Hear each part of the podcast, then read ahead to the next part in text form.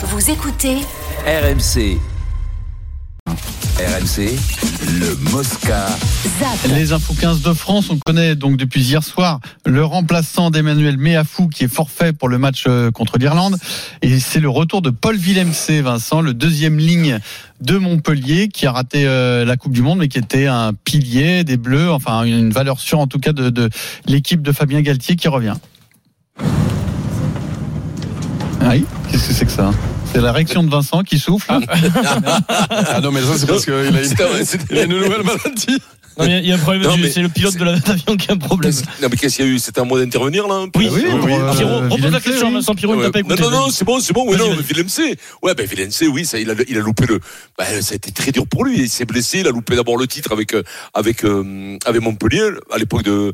De, de, de Philippe, c'est ça, hein Philippe, il, a, il- il loupé le titre. Tu suis. Après, il a loupé, il a loupé la Coupe du Monde. Il a Pour passé blessure. deux ans à la trapinette, un an et demi à la trapinette. Il revient pas mal. Il revient, il revient là. Euh, c'est vrai que depuis deux trois matchs, on le revoit dans le coup. C'est un joueur qui était quand même titulaire à droite de la mêlée, à droite deuxième ligne droit de la mêlée, mec costaud, ces types un peu gaillards qu'on cherche justement dans l'axe droit. Donc il revient, c'est normal, c'est naturel. Euh, c'est un type, c'est quand même un client quoi. Type. Non, euh, Vincent a, a- a résumé. C'est vrai qu'il a été blessé pratiquement pendant deux ans au genou après des problèmes euh, à l'ischio-jambier. Il s'est beaucoup euh, déchiré euh, euh, l'ischio-jambier. Là, il revient en forme. Ça fait deux mois qu'il commence à faire de, de très bons matchs. Euh, la semaine dirais qu'il est dernière, à son niveau, euh, Ah oui, son meilleur niveau. Ouais, ouais, la semaine dernière, il était capitaine à Trévise et, et il, magnifique. et il a joué 80 minutes. Et sincèrement, il revient en forme.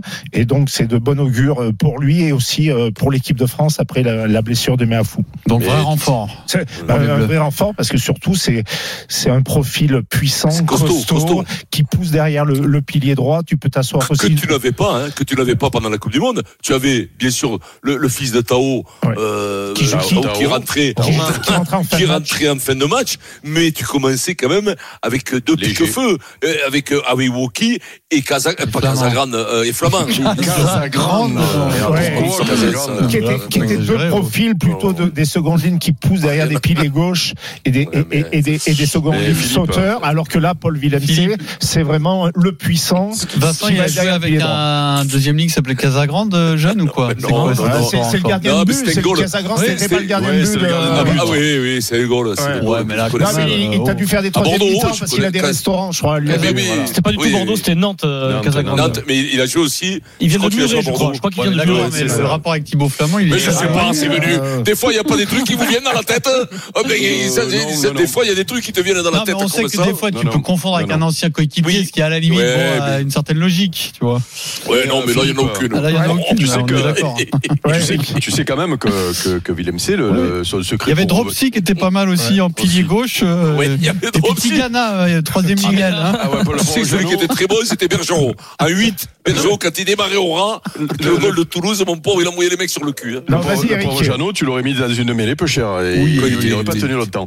Non, non, tu sais que euh, co- comment il est revenu le, le petit Ça, Willem? c'est- Willem C, il- il, est revenu grâce à son régime à base de marouille. hein, tu le sais sûr. ça On le sait, ça. La sentais la connerie arriver depuis, depuis deux minutes, là. Direction Allez, la Cannes, la Coupe d'Afrique des Nations, la Côte d'Ivoire, le pays organisateur a vécu un cauchemar hier. Sur place, Aurélien Tiersin. Salut Aurélien. Salut. Aurélien. Et donc euh, la Côte d'Ivoire s'est fait battre à domicile. 4 buts à 0 contre la Guinée équatoriale. Ça avait des airs de, Brésil euh, euh, 2014. hein.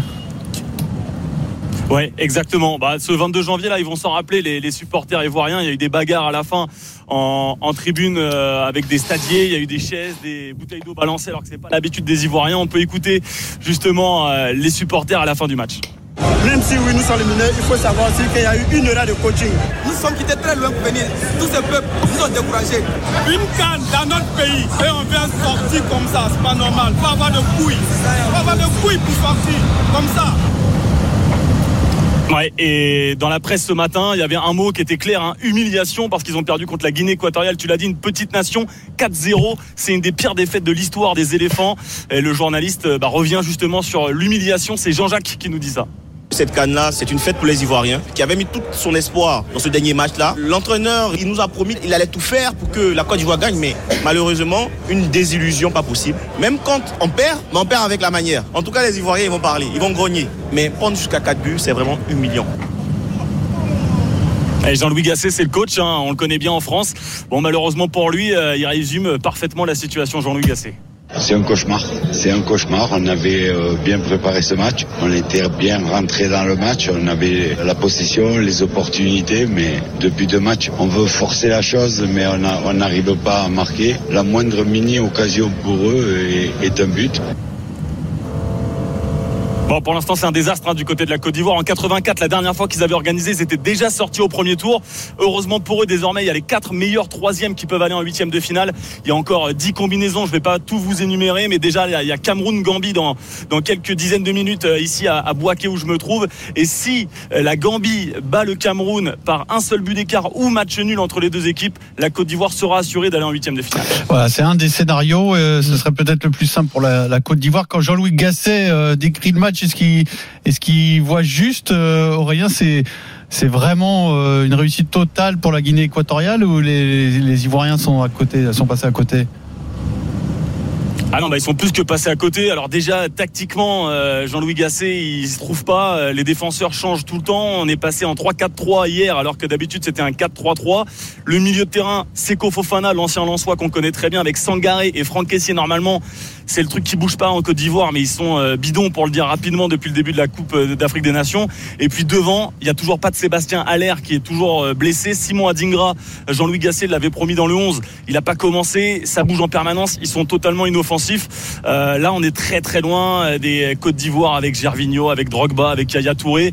Là, c'est une génération qui est en train de passer totalement à côté de sa canne. Et il y a même des Ivoiriens qui se disent mieux vaut qu'on ne soit pas qualifié en huitième de finale parce qu'on ne sait pas ce qu'on va faire. euh, Parce que possiblement, ça sera le Sénégal euh, en huitième de finale et ils ont peur de se faire humilier encore plus.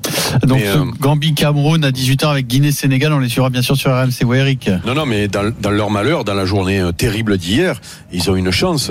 C'est que sur le, ba- sur le match Mozambique-Ghana, euh, il fallait pas qu'il y ait, euh, Ouais, ça. il fallait qu'il y ait nul pour eux.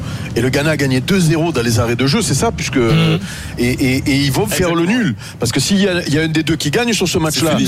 C'est pas que c'est fini, Ouais. mais il y a déjà une combinaison de moins. Parce que là, il suffit qu'une équipe euh, fasse moins bien qu'eux sur les euh, les, euh, les quatre derniers groupes, euh, ou les quatre derniers, ou, oui, les Cinq, quatre encore, derniers ouais, groupes. cinq- ouais. cinq groupes. Donc là, normalement, ils vont passer, non C'est pas sûr. hein, Ben, sûr. Attention, euh, euh, il y a, il y a euh, bah, tout à l'heure on parlait de la possibilité du, du- de, de cette équipe du Cameroun qui perd Cameroun, contre ouais. la truc. Oui, mais bon, ils sont favoris le Cameroun hein, contre le, La Gambie. euh, contre la Gambie, hein, puisque la Oui. Gambie ils ont zéro point d'après ce que j'ai vu. la Zambie, encore la Zambie qui peut terminer derrière.